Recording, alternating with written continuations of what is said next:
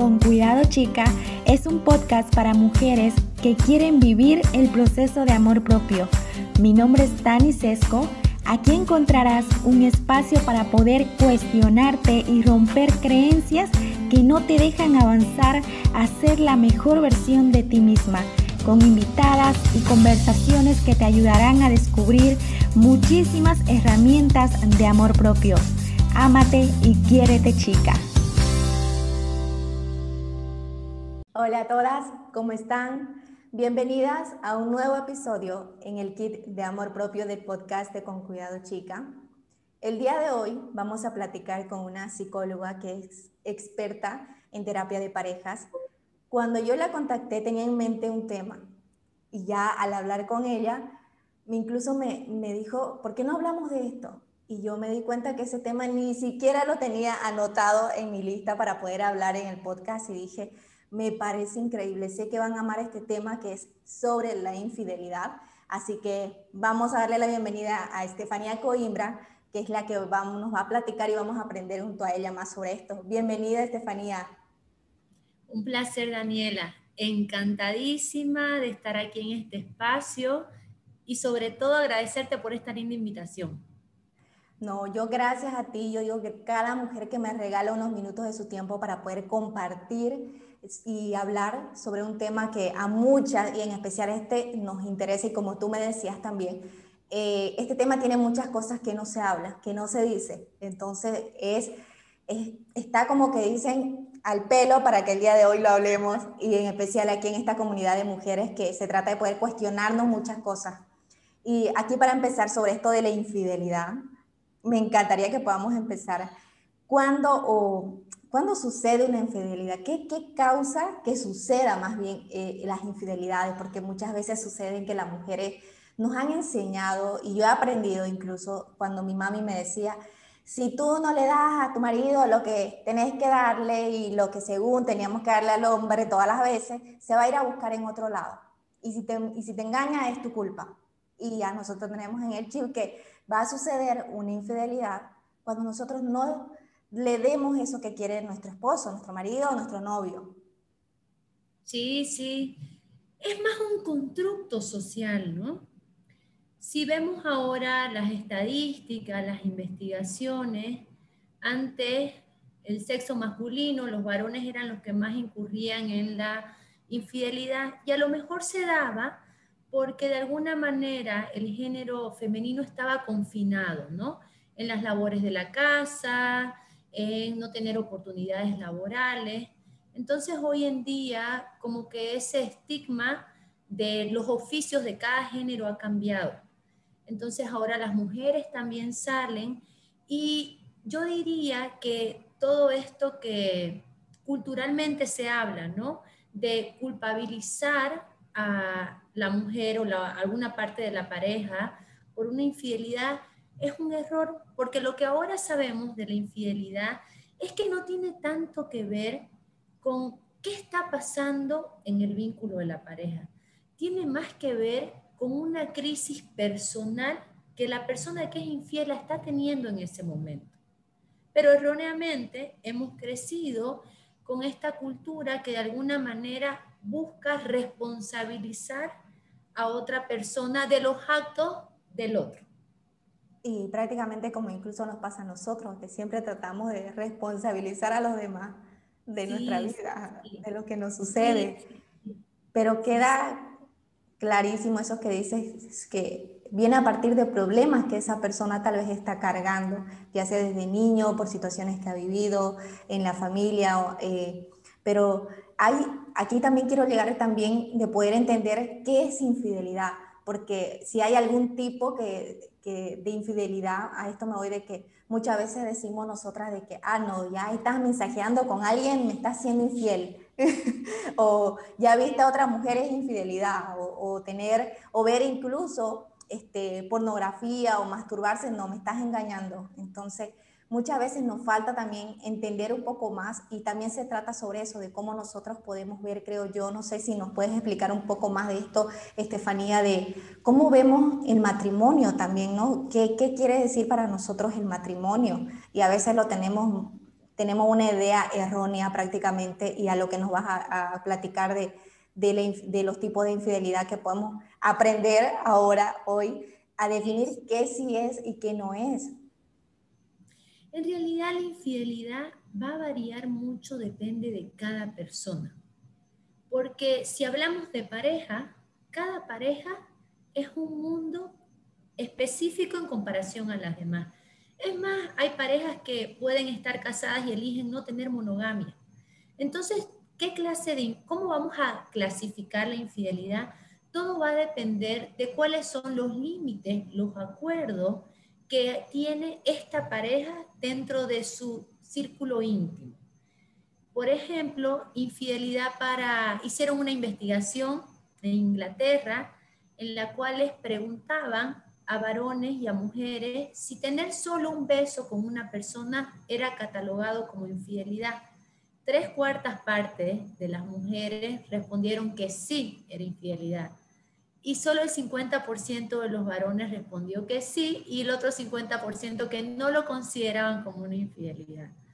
Entonces va a depender mucho de la experiencia de la persona y cómo elige vivir su vínculo de pareja.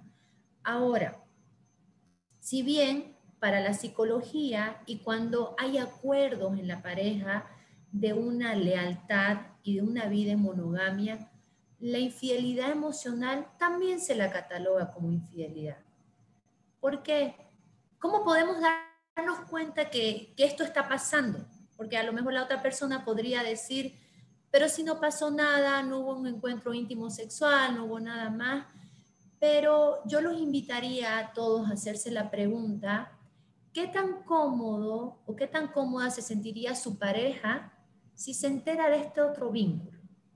Y muchas veces, al menos lo que vemos en el espacio terapéutico, es de que la infidelidad no necesariamente inicia con un encuentro sexual, muchas veces inicia con un encuentro emocional, es decir, cuando la persona empieza a abrirse a una tercera persona contando sus problemas y ya deja de contarle a su esposa o a su novia, a su pareja, las dificultades en el trabajo. Cuando de alguna manera la casita interna de la intimidad en la pareja, una persona decide abrir una ventanita para empezar a comunicarse más con esta tercera persona, entonces eso hace una desconexión emocional en el vínculo de la pareja y de a poquito va generando un vínculo emocional con esta tercera persona. Dentro de ese parámetro, esto sí se considera también una infidelidad. Y, tú justamente estabas nombrando de, depende cómo también se vea. Nos acabas de decir y, lo, y el pacto que tengamos con nuestra pareja, pero también aquí quiero entrar de cómo se ve la infidelidad para los hombres y tanto para las mujeres. Es muy distinto porque incluso, eh, y quisiera un poco que nos platiques, por qué para los hombres, incluso es para ellos como que, no sé si está bien, pero siento que es casi normal que un hombre pueda ser infiel también. O sea, que como que si ellos lo, han, lo cometen en la infidelidad, dicen no es normal, son cosas, cosas que también los hombres hacemos o, o pasa, pero cuando estamos en el papel de cómo se ve para la mujer, es algo que tal vez como que no lo buscamos, no es algo normal como mujeres que puede suceder, pero que sí. Y al momento en que sucede, nos juzgamos e incluso nos sentimos así tan mal, creo yo más mal que a veces que los hombres, o, no sé si yo lo estoy jugando, pero lo digo a partir de las cosas que tal vez yo he vivido, porque también me fueron infiel.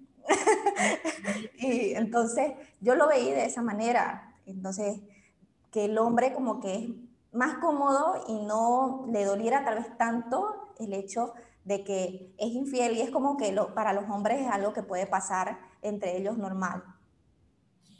Y seguramente es por este tema cultural, ¿no? Por este constructo social en el que tenemos, en el que de pronto antes quizás solamente el varón era el sustento económico de la casa, entonces era como que se podía quizás apreciar más el esfuerzo que él hacía en casa y por eso socialmente se le daban como más permisos, ¿no?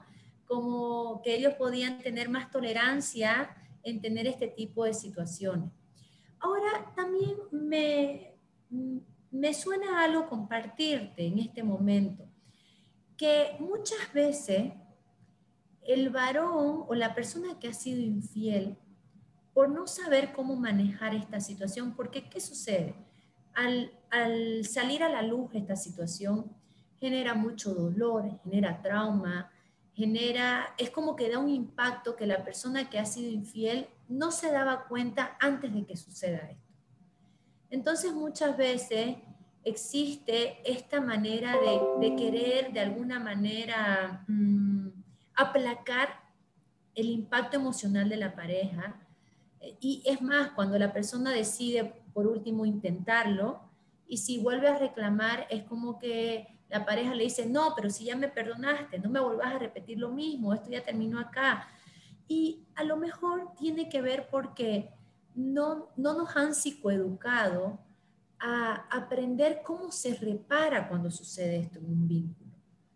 Y muchas veces, erróneamente, las personas creen de que no hablar del tema y minimizar va a ayudar a que esto pase desapercibido, ¿no? Como que va a ayudar a cambiar la hoja. Y por lo contrario, el no hablar de esto hace que la persona que ha sido víctima de la infidelidad de alguna manera se sienta en un lugar más solitario, más incomprendida, más desvalorizada y con el autoestima muy dañada. Sí, es como que si te fue infiel, ya no pasó, como que queremos arreglarlo así, ya dejemos esto atrás, pasó, pasó y listo, pero es como que uno lo va acumulando, va acumulando esa tristeza, un montón de cosas que uno quiere decir y soltar para afuera tal vez. Entonces, pero también cuesta creer nos viene a la mente esa palabra de que dicen, si vos me fuiste infiel es porque no me amás, y porque si mamá no, no me hubieras hecho esto. Y, y, es difícil también entender, y aquí también me gustaría que nos puedas responder, ¿es posible que una persona que, real, que te es infiel pueda amar también a su pareja? Porque entendemos, como te decía, que a veces juzgamos en ese momento de la situación, si, si me amaba no lo hubieras hecho eso Sí, van a surgir muchísimas preguntas, van a porque es un, acto que genera trauma en la persona que ha sufrido la infidelidad. Las investigaciones hasta ahora nos dan datos de que no necesariamente la persona no ama y por eso es infiel. Las estadísticas demuestran que la infidelidad también sucede en los buenos vínculos, en los vínculos que a lo mejor la intimidad sexual es muy eh, amorosa, muy cercana, que tienen mucha conexión, que hay mucho amor de por medio, porque tiene que ver más con una crisis personal. Eh, se me ocurre a lo mejor algún caso de, a de algún varón en el que eh, creció con una adolescencia difícil, que de pronto tuvo que desde muy joven tener que solventar económicamente a sus padres, ser padre de sus hermanos menores, eh, como que tener una vida bastante estructurada desde muy joven para poder sustentar el estilo de vida y la vida de toda la familia. Y de pronto, avanzada edad, puede tener alguna crisis existencial de que le vino un diagnóstico de alguna enfermedad.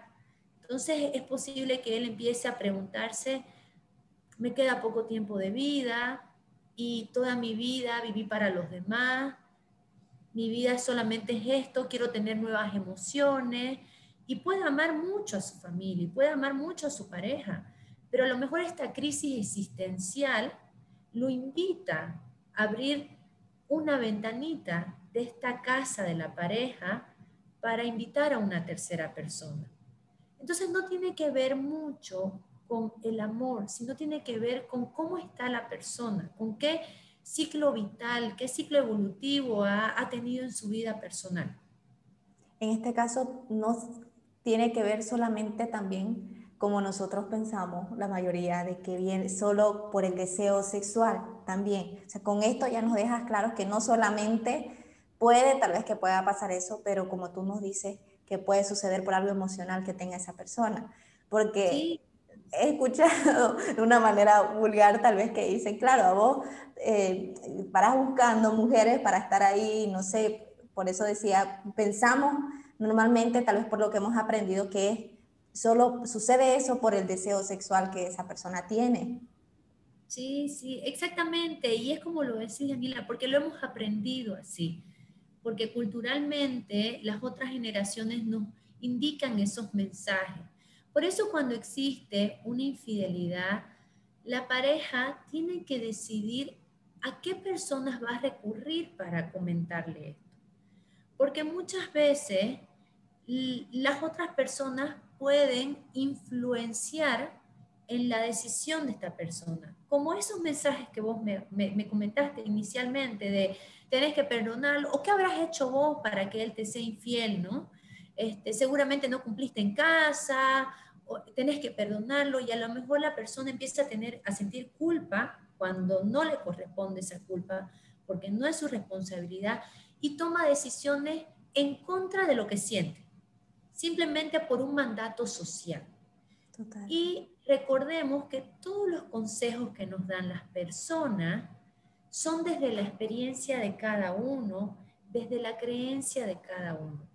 Por eso es tan vital y tan importante el poder acudir a un espacio profesional en el que quizás vamos a recibir una sugerencia, un consejo, un acompañamiento que sea más imparcial, ¿no? Que no está tan sustentado por creencias y por constructos de generaciones anteriores. Totalmente.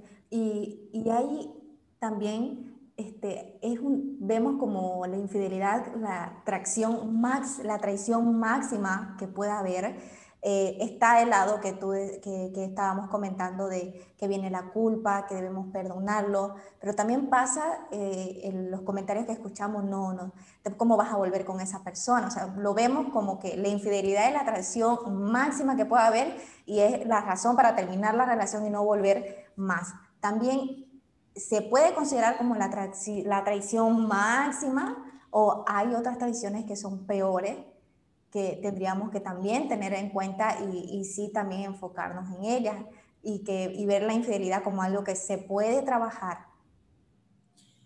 Sin duda alguna, la infidelidad es una, una traición que trae bastante trauma a la persona que es afectada. Es más, la persona que es afectada tiene síntomas del estrés postraumático, como una persona que haya estado en un accidente, un incendio, como una persona que haya estado en una catástrofe, como un terremoto. Es decir, a esta persona le genera tal trauma que va a tener los mismos síntomas que los anteriores casos que he mencionado, como insomnio, estrés, ansiedad, la hipervigilancia, estos nervios constantes, el tener flashback quizás hasta de imágenes que no vio, pero que si la persona se va a imaginar qué imágenes vivió su pareja con la otra persona. Y esto es real, esto es real, es esperable que suceda esto. Existe la manera de tener un vínculo después de la infidelidad, claro que existe, pero va a depender exclusivamente de que la persona que fue infiel tenga la actitud y el compromiso de ser quien repare este daño. Y a veces eso es bastante duro para la persona que ha sido la víctima de la infidelidad, porque más o menos es, puedo y voy a lograr confiar en que la persona que me va a sanar es la persona que me hizo la herida, va a entrar mucho en juego la ambivalencia, ¿no? De que quiero apostar por este vínculo, quiero perdonar, quiero estar aquí, pero al mismo tiempo puedo confiar y si lo vuelve a hacer, existe esta ambivalencia y va a ser clave que la persona que fue infiel conozca cuál es el impacto, el trauma que tiene en su pareja para poder tomar las cartas sobre el asunto y así poder construir esta casita desde cero, porque fue totalmente derrumbada. Y la relación que había antes de la infidelidad ya no va a estar más. De que se puede volver a construir, se puede volver a construir, pero va a depender netamente del compromiso de la persona que fue infiel. Y es literal, como tú dices, Estefanía, porque a lo que iba diciendo las cosas, yo recordaba lo que me pasó a mí, porque también fue como que yo, cuando la persona me fue infiel, yo tenía en mi cabeza esos flashes, o sea, yo no dormía me venía a la cabeza, pero también me pasaba eso que dijiste, que a veces tratamos de, de no decirle a la otra persona cómo nos estamos sintiendo, o sea, no demostrarlo, callarlo y sufrir por dentro, morirnos con todo el dolor que estamos sintiendo y no lo decimos. Pero literal, no es que creemos, tal vez me pasaba a mí que el decirlo tal vez iba a afectar que ah, hagamos de cuenta que no pasa nada, bueno, vamos a seguir como que la relación, pero como tú dices, no va a volver a ser como antes. Es imposible que vaya a ser como antes, pero sí es posible que podamos empezar de cero a formar nuevamente una nueva relación a partir de lo que sucedió. Pero eh, volviendo a lo que te comentaba de esos flashes, yo me imaginaba y todo, pero llegué a una etapa donde también le preguntaba, ¿te gustó mejor con esa persona? Este, ¿Querés volver a hacerlo con esa persona? Este, ¿La viste otra Cada vez era que, que, como que me venían preguntas y seguía preguntando y también esos flashes, como que es una etapa dura, como tú dices, creo que más mala pasa a la persona que le fueron infiel que la persona que fue infiel. La persona, claro que ambos van a tener que trabajar varias cosas, pero es muy doloroso. Yo llegué a, no querer salir de mi casa, no querer salir con él, de que no, ni siquiera quería que me toque, no, no me toques, no, ahí, ahí lejos. Entonces, no, me quería hablar, no, no necesito, fue una etapa también que fui entendiendo eh, luego con mi psicóloga que tenía que decir lo que sentía para que esa persona vea y, y, entienda las cosas también de, de, alejate, no me hables, no me toques, y porque también esa persona tal vez si es la primera vez que comete una infidelidad, no va a entender cómo yo me estoy sintiendo, si está bien, está mal, qué hago o no, y poder yo decirle, yo, como que desahogarme y decir, esto siento, esto me pasa, necesito mi espacio, necesito mi tiempo. Entonces, es como volver a reconstruirte, porque yo tenía como que mi autoestima por los suelos de nuevo. Entonces, yo me creía una mujer que era horrible, que no era suficiente, que no, no era suficiente para mi esposo en ese momento. Entonces, son varias cosas que que uno siente y, yo me sentí identificada por las cosas que decía, así más, uno se tortura, a veces digo yo, las mujeres somos muy masoquistas con las cosas que nos pasan, que nos volvemos a repetir una y otra cosa, pero también a veces llega ese pensamiento de que si es infiel nunca va a cambiar, no, no, no voy a poder confiar en él porque si se rompe una confianza tal vez, porque a mí me pasó de que en ningún momento esperaba eso. Yo tenía en mente que la relación, la relación estaba bien, que estaba todo muy bien y de un momento a otro sucede esto y yo, ¿en qué momento que hice mal? Eh, ¿Qué fue lo que él vio que ya no funcionaba? O a veces que le decía, ¿por qué no me dijiste que ya no querías estar conmigo? Porque yo creía eso de, de que te comentaba de que si sos infiel, entonces no mamá entonces, ¿por qué no me dijiste que no querías estar conmigo para poder hacer las cosas que tú querías con la persona que lo hiciste y, y yo no sufrir esto? Entonces, pero eh, eh, hoy ya voy entendiendo mucho más. Claro que entendí, pero por eso quería también que muchas chicas entiendan. Muchas hemos pasado por infidelidades y tal vez hasta ahora, eh, escuchando esto, van a poder entender, ay, sí, yo pasé por esto, pero también estoy entendiendo que puede ser que lo hizo por esto. Entonces, quiero también que nos, que, que, que nos hable de esto, que es cierto que el infiel nunca cambia o no va a cambiar porque tenemos esa falta de confianza después de, de lo que sucede. Dani, y esto que comentabas antes de responderte tu, tu pregunta, es muy esperable, muy habitual de que suceda, de que la persona que ha sido afectada por la infidelidad se cuestione también y empiece a hacerse preguntas como qué hice mal, eh, hasta ver el, aspecto físico, me falta algo, a empezar a compararse. Y todo esto es por justamente lo que mencionaba, que existe un trauma. Son los síntomas del estrés postraumático. Y la pareja debe entender que no es que el perdón llega de la noche a la mañana, porque el perdón no es un sentimiento. El perdón es una acción. Y el perdón solamente se lo conquista con acción, con acciones comprometidas que van trabajando para curar esa herida. Entonces, todo, todos estos insomnios, estas depresiones también de tirarse a la cama, de no querer tener vida social, de aislarse, de cuestionarse, es porque hay tal trauma que la persona no entiende en qué momento pasó y cómo quizás no se dio cuenta. Entonces, es muy útil que las chicas que nos escuchan ahora sepan que es parte del proceso, que no es que como a veces dicen, ¿no? Te estás trastornando, te estás enloqueciendo, te estás este, metiendo muchas ideas a la cabeza, salir de ese lugar emocional. Es difícil salir de ese lugar emocional porque existe un trauma. Y referente a tu pregunta, Dani, cada persona, cada caso es particular. No te podría decir de que una persona que ha sido infiel lo vaya a hacer toda su vida. Porque no existen personas buenas ni malas, existen personas que cometen errores. Y a lo mejor esta persona que ha sido infiel, hasta el momento que cometió la infidelidad, por la adrenalina, por la necesidad de sentir nuevas emociones, por el motivo que lo haya hecho, no tenía en cuenta y no le caía la ficha todavía del impacto y del dolor que iba a ocasionar en su pareja.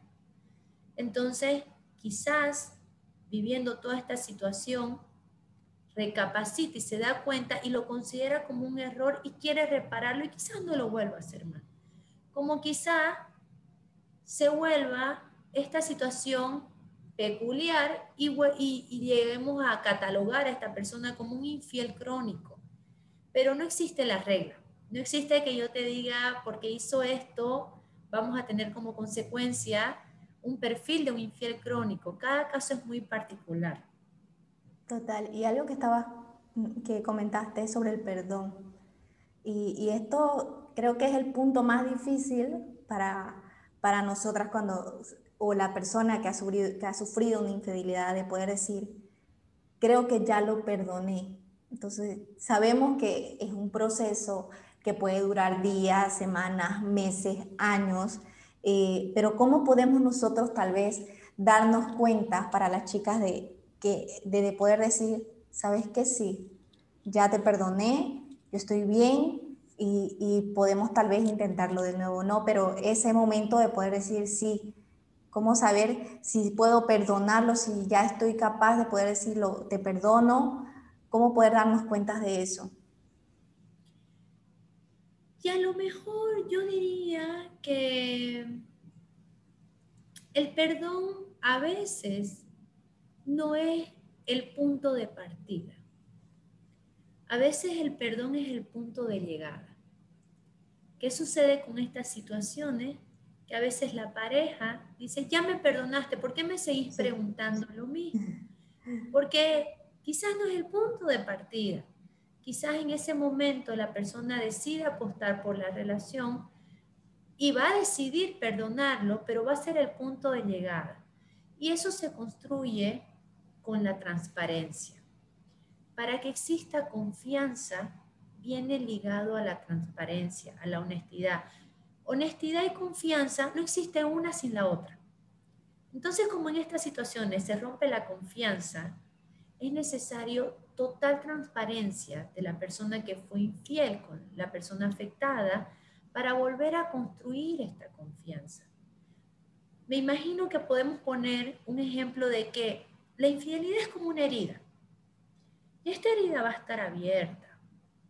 Y a lo mejor cada conexión, cada vez que la persona valida y no culpabiliza a la, persona afectada, más bien se hace responsable de su error, es una manera de ir haciendo puntitos a esa herida, ¿no? De poder escuchar, de validar, de que entiendo que querrás preguntarme un montón de cosas sobre la otra persona y te las puedo responder, pero estás dispuesta a escuchar la respuesta y ahí yo invitaría a las chicas a tener un poco de autocuidado.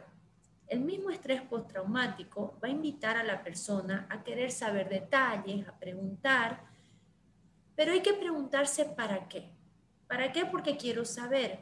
Pero, ¿para qué voy a tener tanta información si después no voy a saber si eso va a ser otro puntito a mi herida o si la va a abrir más mi herida? Entonces vamos de a poquito construyendo con acciones comprometidas que la persona que fue responsable de la infidelidad tiene que repararla. Y esos van a ser puntitos que vamos costurando esta heridita. ¿Y qué va a pasar con esta herida? Van a pasar seis meses, un año, y a lo mejor la herida se vuelve cicatriz. Pero es posible que como pasa con cualquier herida del cuerpo, cambie el clima, haga frío, y esa heridita después de dos años con el cambio de clima, a lo mejor jale y duela un poco, y vea la herida y recuerde lo que pasó.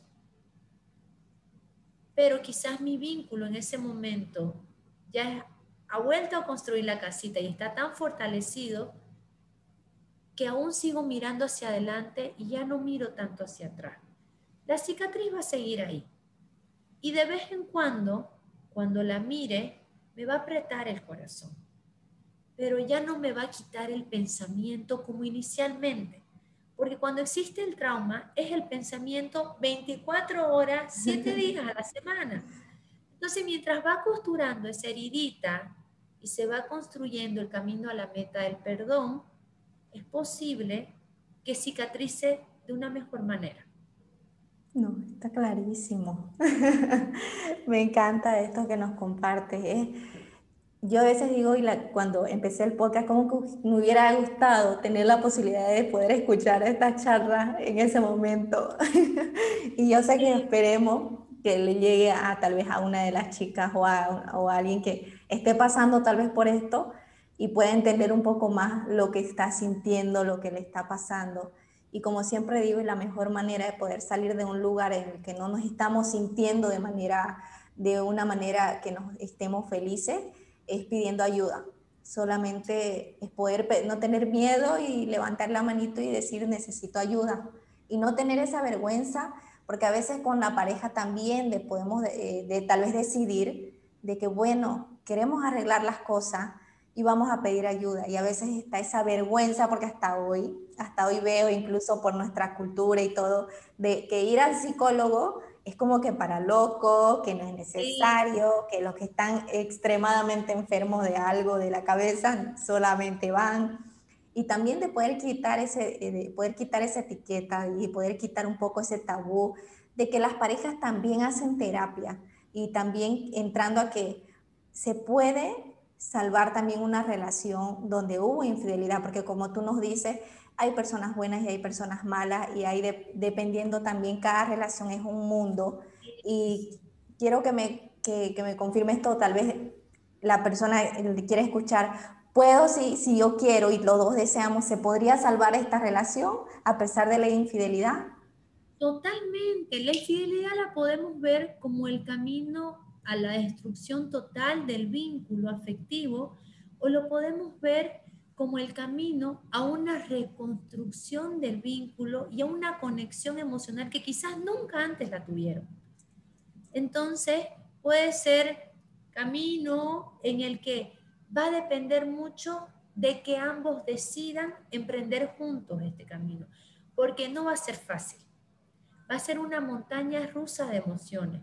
Y recordemos, en la vida, y al menos en este caso que estamos hablando de la infidelidad, el proceso no es lineal, no va así recto. El proceso viene con subida, con bajada. A lo mejor en seis meses siente que están en su vida y vieron una película, escucharon una canción, una situación que disparó la herida y vuelven a estar en bajada, ¿no? Entonces el proceso no es lineal, es con subidas y con bajadas. Pero claro, hay, hay mucha esperanza, hay mucha vida en pareja después de la infidelidad. Y en este caso, Estefanía, ¿qué sucede cuando en la, infidelidad saben más personas, o sea, hay como más involucrados y a esto me voy de cabeza, se enteró la familia, se enteró los vecinos, todo el pueblo, y, qué diferencia hay para poder trabajarlo en ese caso y cuando solamente eh, lo sabemos los dos. Tal vez la pareja le dijo, hice esto, te fui infiel, pero solamente es entre los dos. Es mucho más difícil el trabajo cuando hay mucho más involucrados tal vez porque se puede provocar también, como decía, ese trauma de no querer salir, de no saber si escuchar a la gente o no, porque todo el mundo te dice déjalo, deja, o se te hace la burla, o te dice mira a la que, a la, que la engañaron, a la que se la hicieron con tal. Eh, entonces, ¿cómo puede ser ese trabajo para esas, esas, esas dos situaciones? Porque también sucede. Soy de las terapeutas que considera y las personas como humanas que considera que todo lo que es compartido es más llevadero. Si bien las personas no solucionan los problemas individuales o de pareja, pero compartir el problema a veces hace que la carga no sea tan pesada. Yo los invitaría en estas situaciones a compartir, cuando solamente lo sabe la pareja, a compartir esta situación con alguna persona que sea allegada al vínculo, que aprecie el vínculo. Porque es posible que la persona que haya sido afectada, si le cuenta a algún familiar o alguna amistad que quizás no se lleve tan bien con la pareja, no va a ser de gran ayuda. Y va a hablar desde, desde lo personal. Siempre es más propicio compartir estas cosas con las personas que, que tienen aprecio para ambos lados. Porque a lo mejor, sin duda alguna, hay mucho dolor y va a haber mucha afinidad por la víctima, pero quizás va a haber un poquito más de silencio y comprensión por lo que están pasando ambos, más respeto hacia la pareja.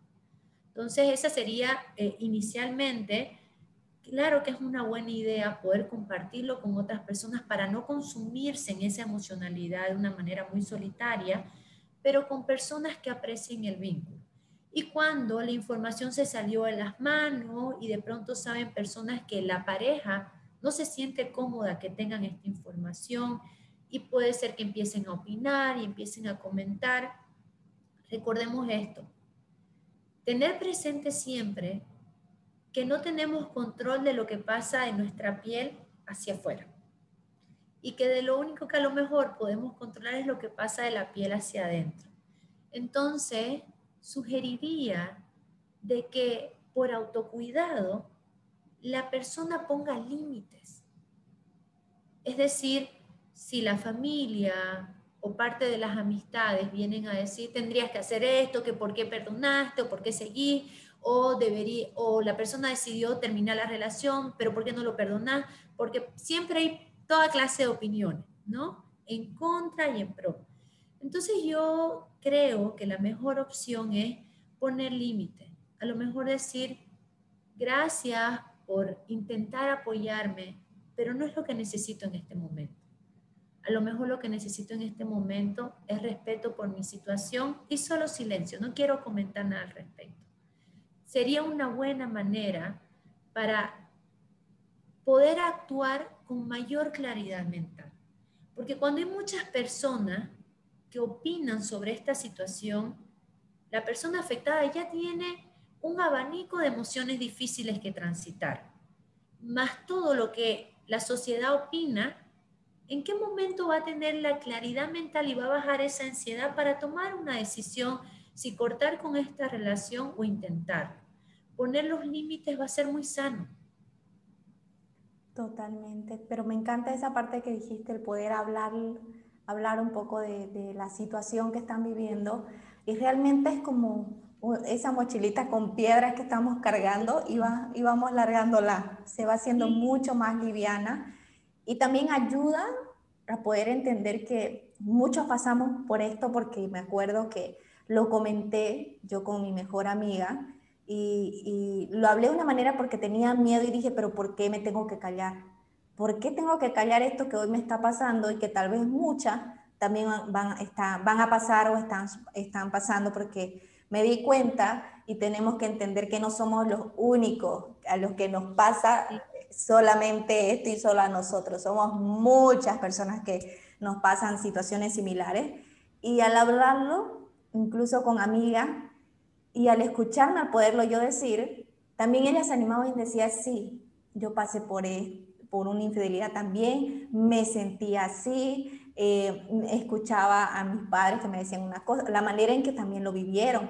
Y es bueno hablarlo para que poder entender que lo que estamos sintiendo está bien en ese momento, como nos estamos sintiendo es parte de ese proceso, porque a veces nos sentimos como que eh, rara, como que estamos nosotras mal, algo está mal en nosotras, entonces poderlo contar es bueno.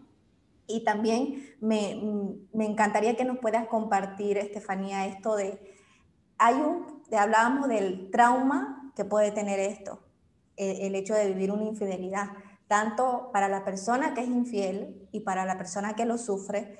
Y me encantaría que nos puedas dar algunas consecuencias que puede dejar o que son parte también del proceso y que eh, podamos tenerlo en cuenta, ya sea si estamos pasando por esto, nos vaya a suceder, para decir, ah, es normal y, y no está bien esto que estoy sintiendo también y necesito pedir ayuda para poder detectar eso, porque a veces por todas las situaciones, como tú dices, emociones que estamos viviendo en ese momento, tal vez no nos damos cuenta, pero poderlo escuchar y ya saberlo nos da la posibilidad de entenderlo y de, darnos eh, la libertad de ir a, a pedir ayuda para poder trabajar esto. Totalmente, Dani. Ocurren síntomas que la persona va a tener como irritabilidad, estar muy vulnerable. Vulnerable es estar sensible a lo que sea. Sensible a que me pongo más nerviosa con ciertas situaciones, sensible con las emociones, las siento con más intensidad, puedo tener pérdida del apetito o por lo contrario, tener atracones, puedo tener dificultad para realizar las actividades y las tareas que antes realizaba con normalidad puedo tener dificultad para concentrarme, estar muy dispersa, muy olvidadiza. Dejé esto acá, ¿dónde está? Ay, tenía que hacer algo ahora. Un desgano total, una desmotivación por la vida. Es como tener un divorcio con la vida, ¿no? Un desgano total, mucha ansiedad, eh, también sensaciones físicas concentradas en algunas partes del cuerpo, bruxismo, al dormir, amanecer con todo esto contracturado, contracturas en el cuello, dolores en la espalda baja, el aumento de gastritis, si la persona tiene, el tema de la mala digestión, ingestas inadecuadas de alcohol, si la persona fuma va a fumar más, si consume droga va, a consumir más eh, droga, alcohol, lo que sea. ¿Por qué? Porque está transitando tanta emocionalidad que de pronto también se va a poner hipervigilante. Es decir, la persona siente que no tiene el control de nada, porque sucedió esto y pasó, entonces como todo, todo, un tema de, de trauma que va a estar cuestionándose si la clase de persona es lo suficientemente valiosa o por qué no fue lo suficientemente valiosa como para que su pareja no la respete y no busque a otra persona, el verse o más bonita o más fea o más gordita o más flaca. Entonces todo esto es parte del proceso. no es que la persona esté exagerando para nada, es consecuencia de haber vivido este trauma en la vida de pareja. Totalmente. Muchas veces, y nos pasa, y yo lo digo por, por mi experiencia, tal vez que están viviendo en una familia donde las cosas emocionales no son muy importantes, como que lo vemos que si no es físico, una herida así que se pueda notar, como que esté sangrando y haciendo enorme, entonces no es grave son, y, creo, y creo yo que las emocionales son mucho más graves y más difíciles de sobrellevar y sanar que incluso la física. Entonces, me encanta que lo hayas compartido para que las chicas puedan darse cuenta y tal vez se sientan alguna identificada y que no tengan miedo a pedir ayuda y que se puede salir de ese estado emocional en el que está y que no tengan miedo también en pedir ayuda si realmente tal vez con su pareja han decidido en continuar con la relación. Y como tú nos acabas de decir, eh, se puede salir de ahí, se puede trabajar. Y como tú dices, no es que también tú nos dijiste si se puede salir de una relación y nunca más te va a ser infiel, no, también depende de ambas personas, depende de ambos, de cómo vayan a trabajar la relación y, todo, y todo lo que vayan a aportar para poder salvarla. Y me encanta la plática. No sé si quieres agregar algo más, Estefania, estoy feliz. Me alegra, me alegra, Dani, que te hubiera gustado. Eh, a lo mejor se me ocurre dar sugerencias para las personas que escuchen relato de amigas o familiares que le haya sucedido esto. Es bueno aprender a acompañar cuando hay dolor emocional como esto que decías, Dani, a veces hemos crecido quizás en una cultura en que el, dolor emocional, el sufrimiento humano, no se le hace tanto espacio como al dolor físico, ¿no? Si no la vemos la herida, entonces, bueno, no pasa nada. Es lindo aprender a acompañar en estas situaciones. Y por falta de conocimiento o de información, a veces decimos, no, no te estreses, no te sientas mal, ya, este, si seguís ahí echada en la cama, no va a cambiar nada, te vas a hundir más. Eh, todos estos mensajes no ayudan a la persona, porque la persona que ha sido afectada ya sabe que lo mejor es animarse, pero no encuentra la fuerza, ni las ganas, ni la energía para animarse. Entonces a lo mejor está bien entender que en esta clase de proceso estar mal está bien, es parte del proceso. Y que también es adecuado decir, no sé qué decirte, pero estoy aquí para vos, te quiero mucho, ¿Hay algo que pueda hacer por vos en esta situación? Me duele ver tu dolor, me duele ver tu tristeza. ¿Te puedo acompañar de alguna manera? ¿O me quedo en silencio?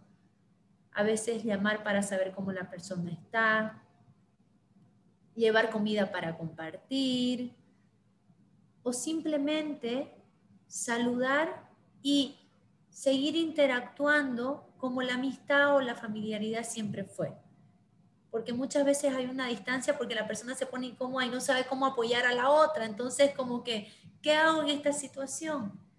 Y lo que más necesitan las personas afectadas en esa situación es conexión emocional con su red de apoyo. Sí, y es totalmente también importante en este proceso, son una parte que también ayudan en nuestro proceso tal vez que estamos viviendo. Algo que se me vino antes que, porque ya íbamos a ir finalizando la charla y, la preguntita que, justamente recordé y quiero hacértela, es, en este caso, la, la persona que ha sido infiel, ¿cómo puede trabajar? Tal vez en ese momento dice, tengo algo malo, o simplemente tengo que trabajar algo, tal vez estoy mal, tengo que ir a hacer terapia para poder trabajar esto, o tal vez lo toma como, ah, ya pasó y bueno, no, no tengo nada, yo puedo controlar esto, fue solo un desliz. ¿Cómo puede ver la infidelidad de esta persona, la que lo ha cometido? Es importante tomar en cuenta que la infidelidad cada persona la va a percibir según sus valores, según su grado de conciencia, según su experiencia, su estilo de crianza, según su constructo social que tiene sobre la relación de pareja. Entonces el impacto que va a tener en la persona va a depender de su propia historia.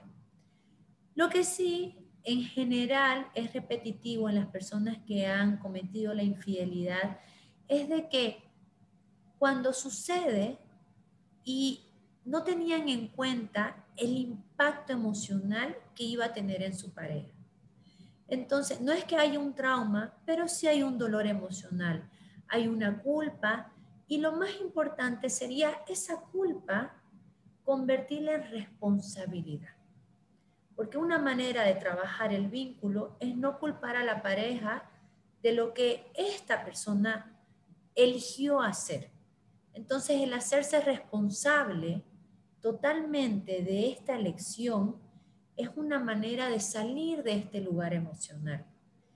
Desde mi espacio terapéutico, en mi trabajo con pareja, siempre les digo de que para poder salir adelante de una infidelidad, el trabajo es en conjunto, porque el vínculo ha sido totalmente quebrantado, entonces hay que repararlo y ambos deben asistir al encuentro terapéutico, porque es un trabajito de hormiga que se hace pasito a pasito para poder construir esta herida. Me encanta. Ya para ir finalizando esta charla, que eh, ya se nos ha pasado la hora y digo, como no quisiera, quisiera seguir platicando aquí contigo, Estefanía, pero ya para finalizar, la última pregunta que siempre les hago a las chicas que pasan por el podcast es, ¿qué con cuidado, chica, nos deja el día de hoy para todas las mujeres que están escuchando el episodio? Feliz de haber asistido y de recibir esta hermosa invitación, Dani. Y bueno, a todas las chicas que nos escuchan, les digo que con cuidado, chicas, de considerar o agarrarse de la creencia de que pueden ser responsables cuando son víctimas de una infidelidad. Tengan en cuenta y presente siempre de que el acto de infidelidad es una decisión y una elección personal que tiene más que ver con una crisis personal que con la crisis del vínculo de pareja. Existen maneras de reparar esto siempre y cuando la persona que fue infiel tenga la actitud y el compromiso de reparar lo que quebró en el vínculo. Wow. No, esto está como para tenerlo ahí guardadito, Estefania. Pero es que nos acaba de resumir todo lo que hemos platicado aquí y entender realmente este tema que dejemos de ocultar y tapar porque muchas personas eh, no sucede y estamos en ese camino tal vez de poder arreglar la, la, situación y, a veces de mostrar las, las emociones que tenemos para poder ser mucho más empático y poder compartir esto con más mujeres que se sienten de esa manera. Entonces, muchísimas gracias por haber aceptado Muchísimas gracias por haber haberme regalado estos minutos y compartido un montón de cosas con este tema de la infidelidad que sé que nos va a servir de mucha, de mucha ayuda. Un placer, un placer, Dani, y espero que sea útil para las que nos están escuchando. Espero también que sea una de las tantas veces que vayamos a platicar. claro que sí. Estoy muy feliz me despido ya de las chicas. Gracias por llegar hasta el final de este episodio. No olvides suscribirte para poder recibir una notificación cada que haya un nuevo episodio aquí. Y nos vemos en la siguiente charla con la siguiente mujer que nos va a dejar mucha, mucha, mucho aprendizaje. Nos vemos, Estefanía. Chao, chao. Chao, Dani. Chao.